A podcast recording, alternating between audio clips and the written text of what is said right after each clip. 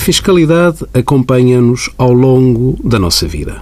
Numa herança de pais para filhos e cônjuge sobrevivo, e existindo bens imóveis, existe incidência de imposto seu, aplicando-se a verba 1.1, taxa de 0,8% da tabela geral do Código do Imposto Seu.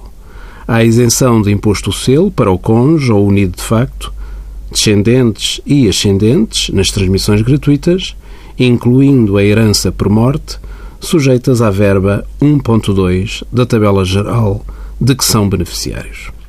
Quando um contribuinte morre, deve ser efetuada participação à autoridade tributária através do modelo oficial, o modelo 1, que identifica o autor da sucessão, as respectivas datas e locais, bem como os sucessores, as relações de parentesco e respectiva prova, devendo, sendo caso disso, conter a relação de bens transmitidos com a indicação dos valores que devam ser declarados pelo apresentante.